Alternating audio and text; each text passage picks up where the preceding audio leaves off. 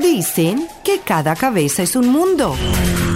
Pero hay temas que dan la vuelta al planeta. En el podcast, Lo que el mundo habla. Alejandro Rodríguez. Amigos de Lo que el mundo habla, bienvenidos a una edición más eh, del podcast que hacemos eh, tres amigos, tres compañeros, eh, tres venezolanos que están regados en el mundo, en Miami, quien les saluda a esta hora, sea en el día, en la noche o en cualquier momento que estén escuchando, Alejandro Rodríguez y mis dos compañeros, uno que está en Cambridge, en Suffolk, Inglaterra, que es José Ali Méndez, y desde Los Ángeles, Gustavo Páez, eh, California. Estamos haciendo esta, esta, edición del último podcast del 2020, ojo, del 2020, nueva temporada, ya hemos hecho tres temporadas, con mis compañeros pues ya hemos hecho estas dos últimas y empezando de antemano agradeciendo eh, a ellos que hayan aceptado esta invitación este año, de haber compartido e iniciado esta aventura de hacer este podcast en tres puntos tan diferentes, sobre todo porque siempre tenemos una cuota de sacrificio a la hora de parar nuestros trabajos o sacrificar horas de sueño para poder eh, grabar este podcast y lo tenemos el día de hoy con un invitado muy especial. Tengo la dicha de ser su productor, su editor y y, bueno, estar allí escuchando eh, lo que es su programa de escucho que se transmite por Actualidad Radio en Miami y por supuesto en su podcast que están en todas las plataformas, al igual que el de nosotros, de lo que el mundo habla, es eh, nuestro, mi compañero Julio Bebione, que ya pues le vamos a dar la bienvenida oficialmente. Pero hablando de bienvenidas, vamos a saltar el océano para darle la bienvenida a José Liméndez. José, buen día o buenas noches para ti.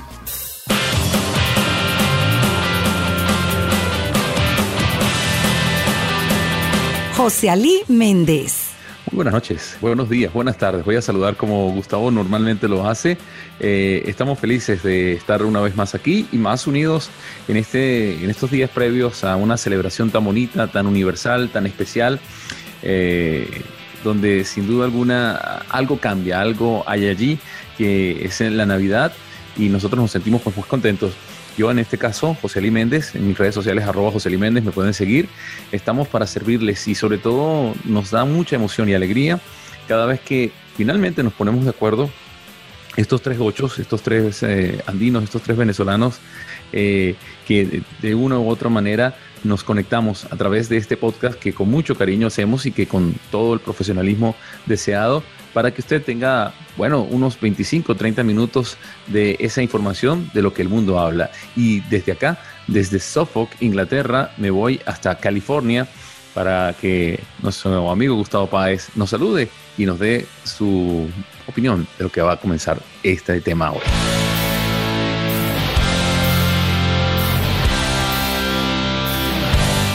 Gustavo Páez. Amigos de lo que el mundo habla, tengan todos muy buenas tardes, buenos días o buenas noches en cualquier parte del mundo donde ustedes se encuentren. Estamos listos y prestos para hablar un poco más de lo que el mundo habla. Yo soy Gustavo Páez y los saludo en esta oportunidad desde Riverside, California, aterrizando desde la ciudad de Burbank. Ah, viajecito bastante fuerte, pero bueno, aquí estamos listos. Llegué y de una vez a conectarme porque hay que grabar y hay que cumplir con este sagrado deber que nosotros tenemos de informarlos y de hacerles conocer lo que el mundo habla. Y este 2020 ha sido un año mm, característico, particular. Mucha gente quiere que este año sea borrado completamente de lo que son los recuerdos, que no existen en la memoria justamente porque este año ha sido un año de muchos cambios, un año donde la gente se ha puesto a reflexionar con respecto de qué es lo que pasa, qué hice, qué no hice, por qué está sucediendo esto. ¿Será que la humanidad actuó mal? ¿Será que yo actué mal? ¿Será que aquellas personas que fallecieron, por qué lo hicieron? No sabemos realmente, son muchas, muchas, muchas las interrogantes y es un año que ha puesto a pensar a más de uno. Es un año que quizás en un futuro a esa persona que lo, se vio directamente afectado va a recordarlo. Mmm, no muy gratamente. Y justamente para eso se encuentra con nosotros Julio, eh, ya Alejandro pues lo presentó, y con él vamos a estar hablando sobre las reflexiones que nosotros podemos tener a raíz de todo lo que ha pasado en este año y adicional a eso, cuáles son las recomendaciones y cómo debimos, en un supuesto negado que esto continúe, eh, si, cómo debemos, perdón, en un supuesto negado que esto continúe, enfrentar lo que viene en el 2021. Bienvenido Julio a lo que el mundo habla. Muchas gracias muchachos, Gustavo, José Alejandro, mucho gusto de compartir con ustedes.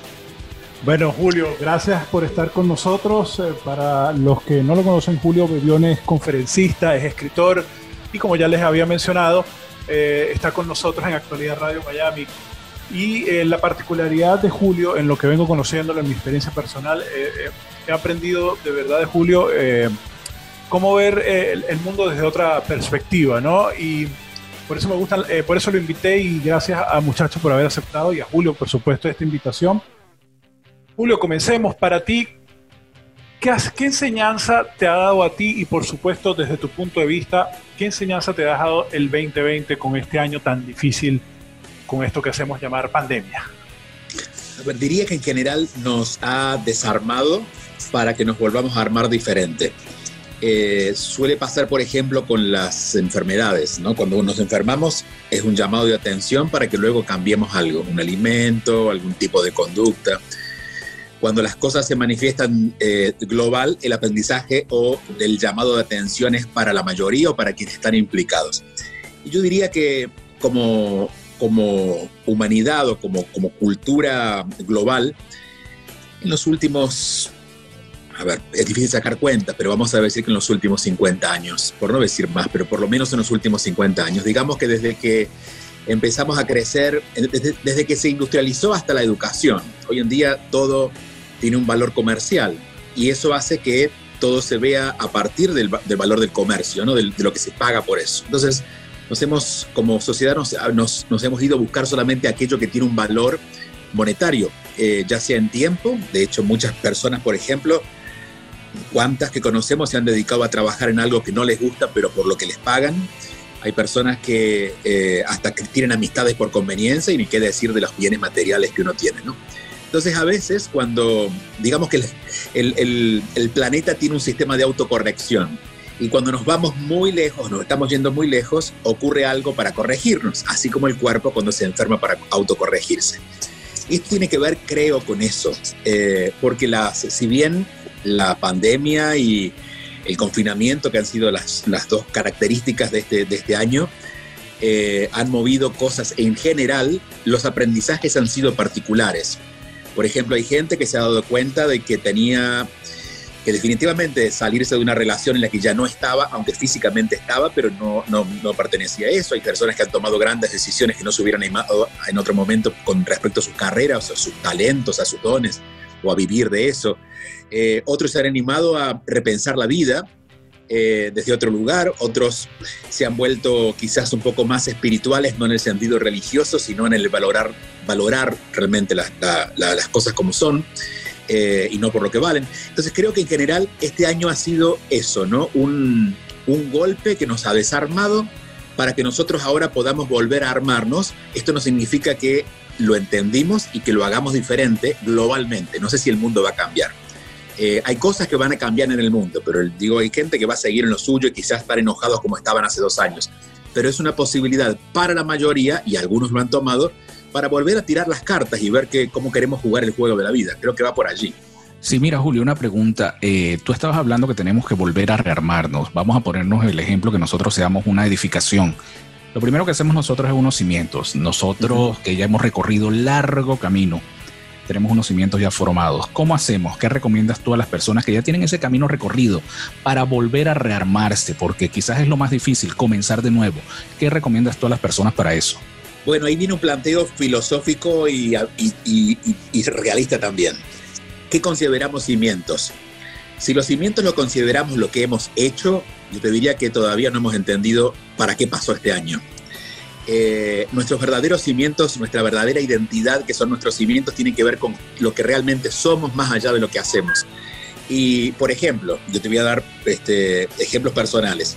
Eh, yo me mudé a los 24 años a Estados Unidos y bajé cajas de un camión por un año, después trabajé en McDonald's, pero a los 13 años trabajaba en un programa de radio y a los 30 había escrito un libro, ahora doy conferencias, acabo de participar en un programa de radio en una estación en Miami. Es decir, he hecho demasiadas cosas. ¿Cuáles son mis cimientos? Mi cimiento en todo caso sería la locura. Debería irme, deberían llevarme a un hospital y, atarme, porque este tipo es además un inmaduro para los 50 años que tiene estar haciendo tantas cosas. No, mis cimientos es quien yo, quien yo soy. como yo sé quién soy, no importa dónde esté. De alguna manera este año nos ha movido los falsos cimientos. Hemos perdido aquello que creíamos que eran cimientos, pero realmente no lo son. Nuestros verdaderos cimientos en todo caso son nuestros valores, nuestra verdadera identidad, no la identidad que el mundo nos da, sino nuestra verdadera identidad. Entonces, yo diría, si creemos que los cimientos son las cosas que hemos construido desde lo financiero y demás, pues no pueden ser los cimientos, porque como tú bien dices, las, los cimientos no se quiebran, lo que se quiebran son las paredes. Entonces, si se quebró algo este año, es que no eran cimientos. Los verdaderos cimientos están en algo un poquito más profundo, quizás más invisible, pero requiere de hecho un trabajo interior más profundo para encontrarlo. Y a veces ese trabajo interior ocurre en la soledad o en, el silencio, y quizás eso es lo que nos mandó a decir el confinamiento, ¿no? Nos ayudó a quedarnos quietos y decir, mira, tú consideras que es muy valioso este, eh, socializar el fin de semana, pues ya te vas a dar cuenta que puedes vivir sin eso. Entonces no eran tus cimientos. Tú te diste cuenta que a lo mejor solo dependías de ese salario, buen salario quizás que ganabas por el trabajo que acabas de perder. Tú sigues vivo y el salario no está. Entonces no eran tus cimientos. Si yo, lo primero que haría con esto que escucho de ti es cuestionar cuáles son mis cimientos. Y si mis cimientos se han roto, no lo son. Eran unos, falsos cimientos. Eh, eran de, cartón esos cimientos. Ahora debo, mi tarea de ahora en más y quizás en, los próximos tiempos ver de verdad cuáles son mis cimientos. Eh, y te voy a poner una analogía para que lo podamos ver. Cuando por ejemplo, en una, en una relación de pareja, los sentimientos, lo, perdón, los cimientos son en amor. El verdadero amor que nos tenemos. La tarea del amor mutuo. Cuando los cimientos, es decir, cuando nos amamos, pueden venir tormentas de todo tipo, crisis de las que, de todos los colores pero la relación sigue viva porque los cimientos están fuertes. Ahora, cuando creemos que nuestros cimientos son la casa que compramos, el tiempo que vivimos juntos, este, los hijos que tenemos, y los hijos se van y la casa no la podemos pagar, bueno, la relación se rompe. Entonces, cuestionarnos, y es una gran pregunta la que hiciste, cuestionarnos cuáles son nuestros cimientos, a ver si nuestros cimientos son verdaderos o nos hemos inventado unos cimientos, o esos cimientos, digo, lo hemos inventado no porque seamos tontos, sino porque culturalmente eh, la sociedad, la cultura nos define esos cimientos como algo externo, como algo que se puede comprar. Pero fíjate algo, Julio. Eh, yo recuerdo la canción de, Cerati que dice, la de Puente, ¿no? Cuando dice, desarmé átomos tuyos para hacerte aparecer, ¿no? En uno de sus, de sus estrofas. Y es que eh, poco más o menos ha sido este 2020. Todo el mundo pensaba que de repente el... 2000 era el año crucial cuando te recuerdas que se hablaba de un gran cambio, ¿no? El Y2K, ¿no? Eh, que las, todas las computadoras se iban a resetear, que todo iba a comenzar porque no había ese, ese acomodo numérico. Y, bueno. En el mundo eh, del 2012, supuestamente, por los. Y también. supuestamente, ¿no? Es eh, lo del 2012. Pero lo del 2020 es como un reset, ¿no? O sea, como que nos, nos tomó por sorpresa porque nadie se imaginaba eh, miles de memes eh, que he leído que fue una de, las manifestaciones ahora de la cultura eh, popular, comentaban, y saber que hoy hace un año alguien se estaba comiendo una sopa de murciélago, y saber que hace, hoy, alguien, hace un año estaba, alguien se le escapó un virus de un laboratorio y, bueno, todo lo que pasó. Entonces, eh, bueno, sí, yo creo que fue un cable a tierra, también dice la canción de Fito, ¿no? Fue como que poner todo eh, en perspectiva y decir, empezar a, primero agradecer, y segundo, a, ver la vida ya de otra manera. Y este es el gran cambio. No solamente ha sido porque ahora hay un valor agregado al trabajo en casa, porque hay un valor agregado a lo que es Internet y que Internet en, en, cierta manera pues salvó un poco lo que fue este duro 2020, pero también es como decir, hey, ya va, un stop el, mismo, el mismo planeta, el mismo, la misma Tierra, la misma dinámica eh, de un planeta que está tan vivo como es el planeta Tierra, hizo precisamente eso, desarticulizar, desarticulizar estos átomos para volvernos a, reinventarnos y decir, bueno, vamos hacia un nuevo camino. Eh, creo que todo depende, es con la actitud que hagamos esto y la enseñanza que nos dejó el 2020 y que esto no termina un 31 de diciembre a las 12 de la noche. Ah, no, claro. Eh, aquellos que piensan que deseando que termine este año va a cambiar algo, yo les diría que ajusten cinturones que viene el 2021, este, que es un vuelo, que es un vuelo muy interesante el que nos llega y nos viene en un 2022 y va, digo, esto es una, es una transición donde si no entendimos la lección la vamos a pasar un poco más complicado, ¿no? Eh, pero en resumen, el 2020 nos ha permitido, o este tiempo, la vivencia de este tiempo nos ha permitido saber lo que realmente es importante a lo que creíamos que era importante. Y si solamente logramos ver esa diferencia, yo creo que vale la pena todo lo que pasó, porque obviamente antes no lo habíamos visto como humanidad, como sociedad, como, como grupo, ¿no? Julio, eh, ¿tú crees que sabemos que, que con este confinamiento subió las tasas de, personas con ansiedad, con depresión y por supuesto los que, eh, los que estaban casados también subió la tasa de, divorcio, ¿no? Suena bastante... Sí.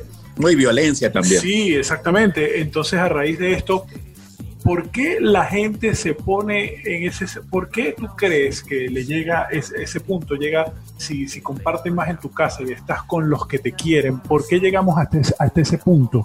¿Y qué decirle a la gente que de repente por miedo no logra expresar lo que siente a su pareja, a sus compañeros, a sus hijos, a sus padres, si, si ese es el caso?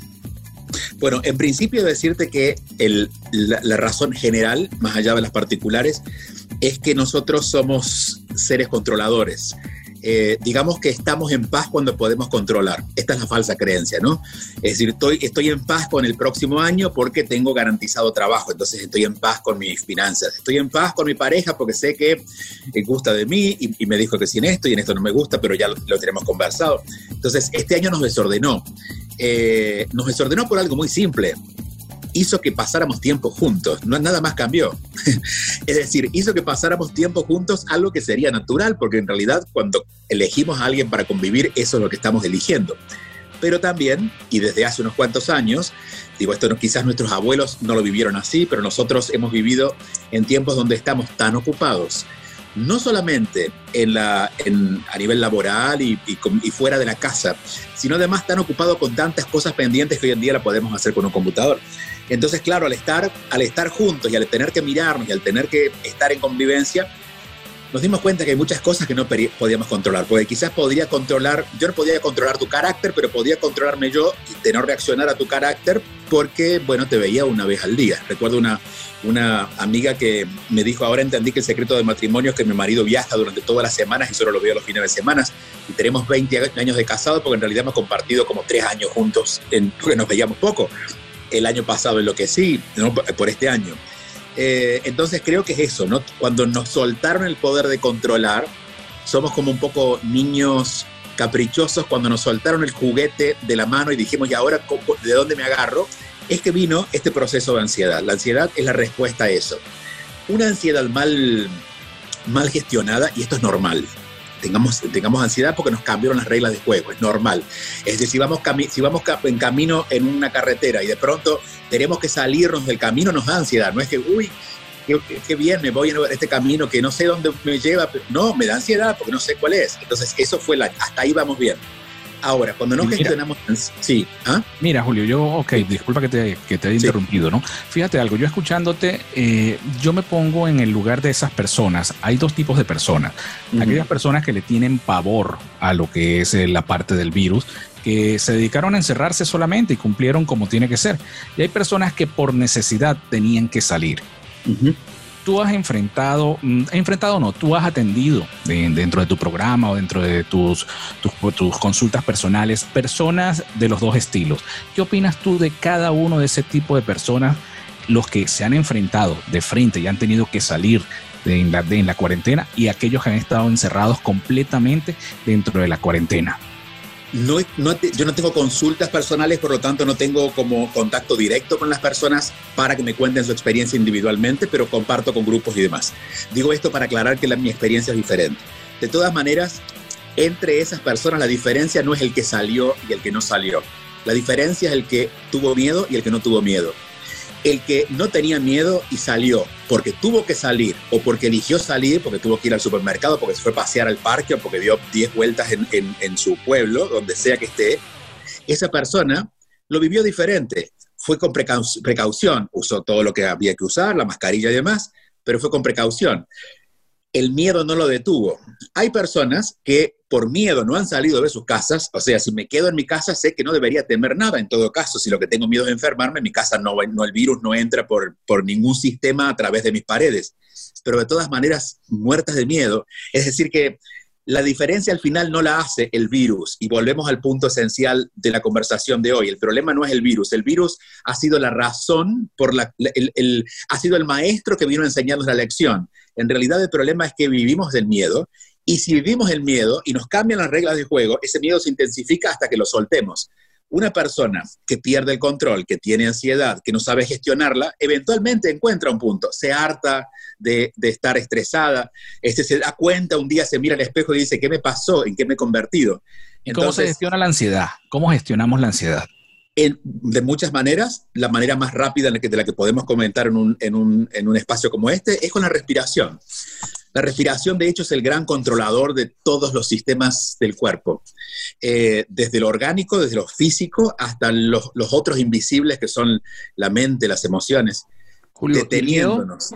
Deteniéndonos. Ahora voy, deteniéndonos, deteniéndonos y aprendiendo a respirar más profundamente de lo habitual, podemos gestionarlo. Generalmente, una persona que tiene ansiedad es una persona que no tiene voluntad de respirar de otra manera.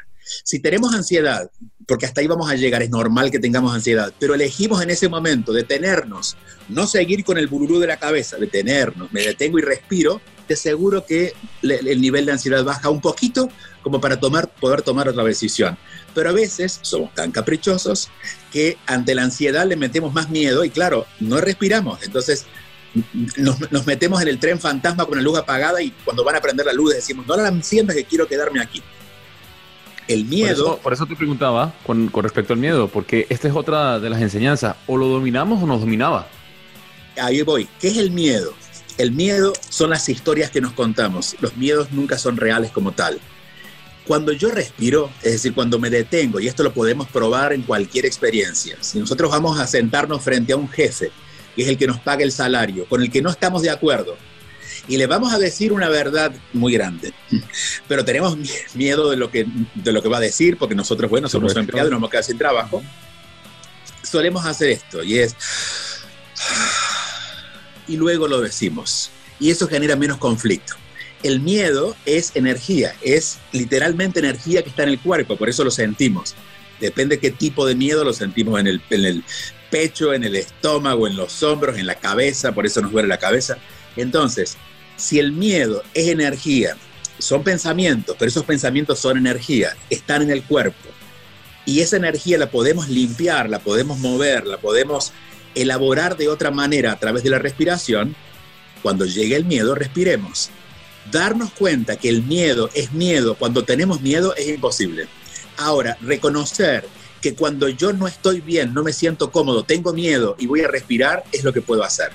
Porque si no, me meto, el, digamos que el, el, diablo no te va a sacar de su, de su infierno por sí mismo porque te quiere que te quedes allí. El miedo es ese diablo. Ahora bien, Julio, ¿qué has aprendido tú de este, de este 2020? Tu experiencia personal, porque sin duda eh, cada día, ah, bueno, aquí lo dicen mucho en Inglaterra, cada día es un, es un día de escuela, ¿no? Cada día que se aprende algo. Y este 2020 a, Julio tuvo que dejarle algo diferente en su mente y en su sentir. A mí me cambió las reglas de juego. Eh, yo hace 10 años que no paraba de viajar, yo viajaba 10 veces al año.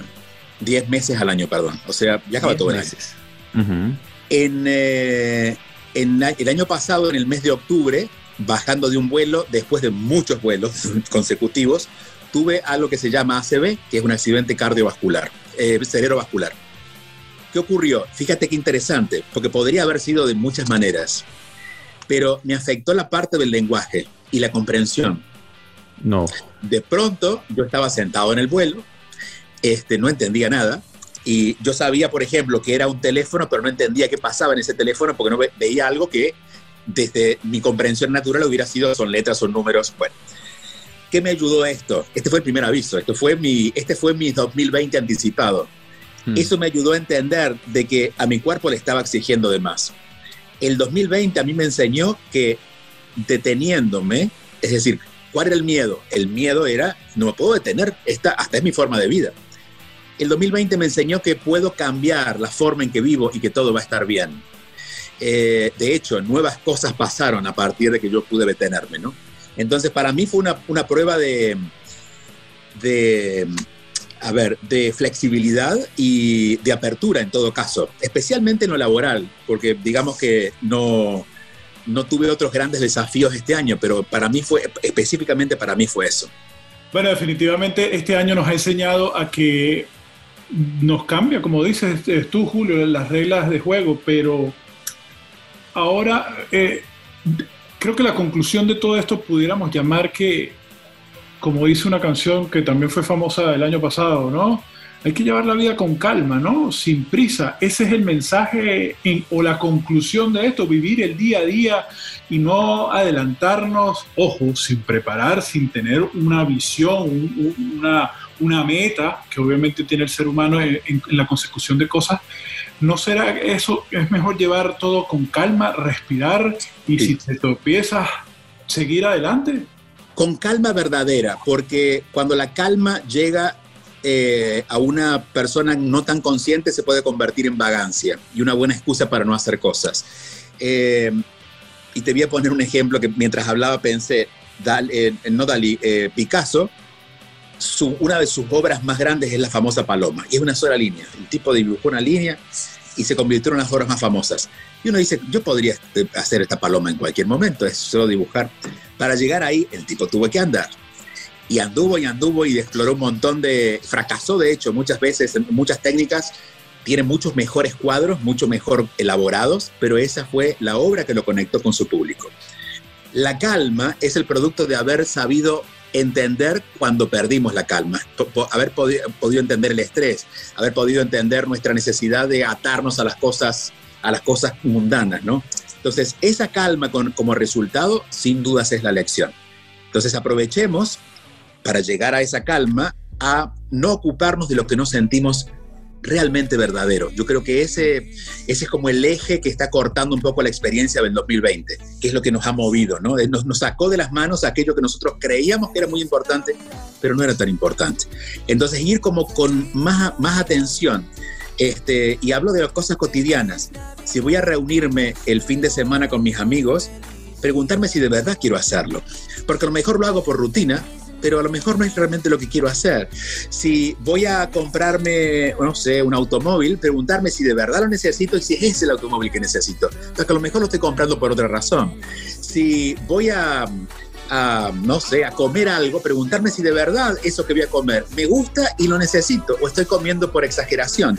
Entonces yo creo que encontrar ese punto medio eh, empezar por allí nos va a llevar a que individualmente cada uno resuelva por su lado, pero que podamos aprovechar la experiencia de este año y podamos construir eso que muchas veces se ha dicho de manera poética, pero que es un mundo mejor, donde seamos menos violentos, menos, este, menos, menos, eh, menos falsos, más auténticos, más, eh, más amables, que en definitiva es lo que nos queda, lo que nos queda pendiente como humanidad. Si uno prende las noticias hoy se da cuenta que todavía eso no lo hemos aprendido.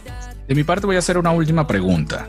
La pregunta es, vuelvo a retomar, de acuerdo a todo lo que ha pasado en este 2020, hay dos sentimientos que han brotado por demás en la gente.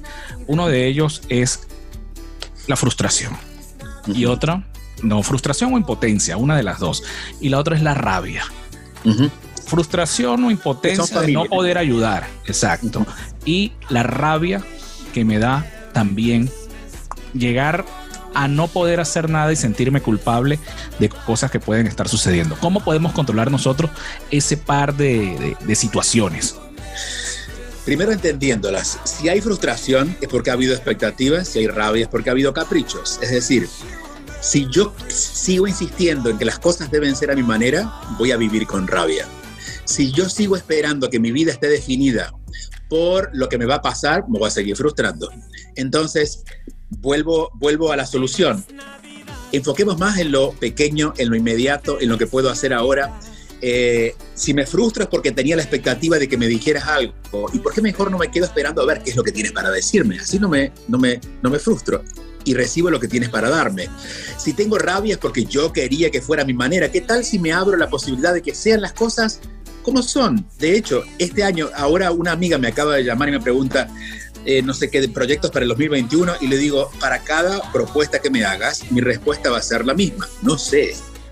No sé, porque si, si quisiera saber qué va a pasar el próximo año, cosa que es prácticamente imposible, es imprevisible ni por estadísticas, me voy a llenar de frustración y eventualmente voy a sentir rabia. Entonces, ¿qué puedo hacer? Ocuparme de lo que tengo a mano, ocuparme de las personas que están conmigo, no de las que quisiera que estén, ocuparme de los proyectos que puedo hacer algo, no en los que en este momento es imposible moverme, mover una pieza porque por, por la razón que sea no lo logro hacer.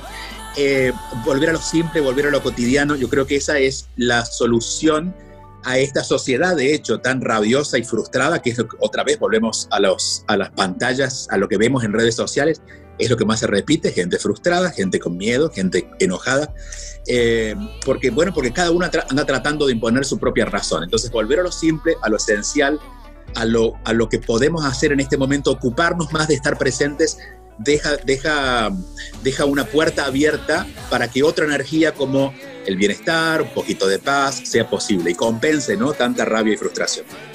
Bueno, Julio, este tiempo, sabes, es, corto porque es de podcast y es totalmente diferente a nuestro formato de radio al cual estamos acostumbrados. Y nada, yo también por acá tengo como esa eh, esa curiosidad y esa, ese pequeño impulso que queremos dar a nuestra gente que nos sigue y nos escucha en el podcast. Y es que, primero, no hay soluciones mágicas. Y segundo, no todo termina con el 31 eh, de diciembre del 2020 a las 12 de la noche. No sabemos si todo lo que hemos vivido sea sencillamente un eh, aviso de lo que va a ser el 2021 eh, va a ser esto como en el mundo del cine eh, se habla cuando nos muestran un tráiler y este es el tráiler del próximo año. Pero sí tenemos que entender y estar claros que si algo nos llama la atención es que nunca dejamos de aprender, debemos seguir aprendiendo porque la vida será siempre un eterno aprendizaje. Así que tus palabras, Julio, porque me interesa saber cuál es el, el punto de vista más importante para recibir este nuevo año y para empezar a afrontarlo de una buena vez. Mira, hay una visión personal que lo tomo como tarea de todos los días, porque coincido contigo que no hay soluciones mágicas, sino las que podemos trabajar. Y a veces lo que podemos trabajar no es tanto. Quisiéramos ser mucho más pacientes, quisiéramos ser mucho más avanzados y lo, en realidad somos lo que somos y lo que tenemos a mano. Esa, esa, esa herramienta que yo llevo en mi bolsillo siempre es que por nada ni nadie negocio mi paz. Que Mm, lo pierdo todo cuando no estoy en paz, porque emocionalmente me pierdo, porque sale de mí una persona que no soy, quizás ahí aparece la rabia, la frustración. Entonces, quizás esa sea, que sea un recordatorio que quienes nos estén escuchando puedan anotar por ahí para tenerlo presente en los próximos días, que por nada ni nadie negociemos nuestra paz. Eso nos puede ayudar a dar un norte más claro de la tarea individual que cada uno tenga que hacer en los próximos años. Bueno, Julio, muchísimas gracias de verdad eh, por haber aceptado esta invitación.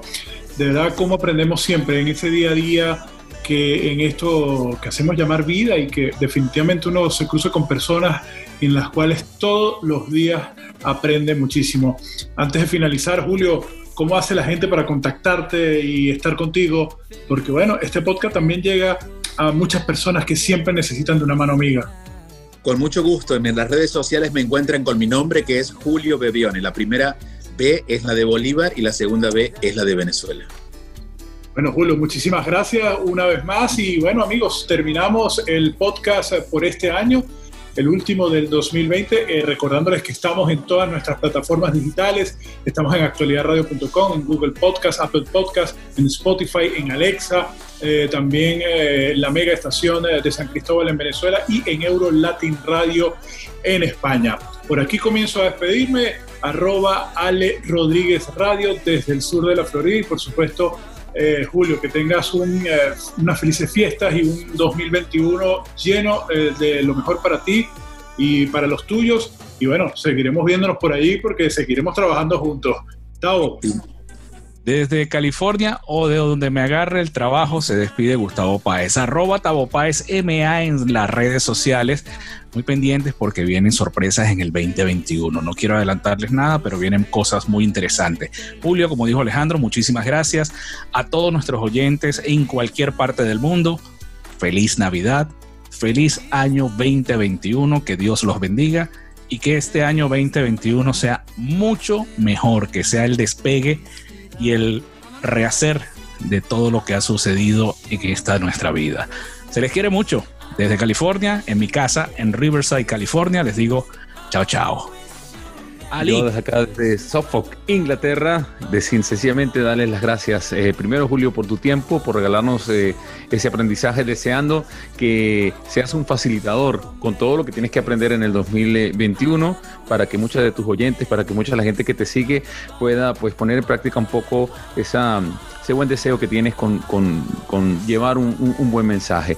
Eh, yo me siento como un déjà vu porque no solamente el hecho de volver a estar haciendo este podcast y estar conectados con mis amigos, sino que aquí en Inglaterra pues la cosa se ha puesto otra vez muy fuerte con respecto al COVID-19, al COVID-19, volvemos al lockdown otra vez, estamos en un trial 4, un trial 4 que ese mm, nos van a, exigir quedarnos en casa absolutamente y salir solo a, lo más mínimo, pero sin embargo mi actitud es de que el próximo año va a ser el mejor y que seguramente de esto vamos a tener un aprendizaje.